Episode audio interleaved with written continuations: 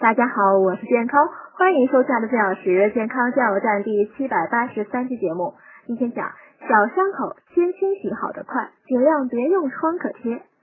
外伤学研究发现，长期以来人们对伤口处理的观念和方法其实是错误的。原因是伤口分泌的粘液中包含了可促使伤口复原和皮肤再生的细胞生长因子。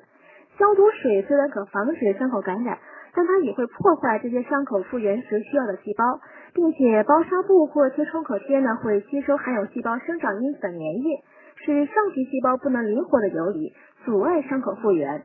对于小且浅的伤口呢，应先用无菌生理盐水冲洗伤口及周围，然后用沾湿的纱布将伤口的血液及污垢由内向外清除，尽量不贴创可贴。如果伤口较深或被生锈的东西刺伤，除了以上的简单处理外呢，还要用双氧水清洗，并及时到医院就诊。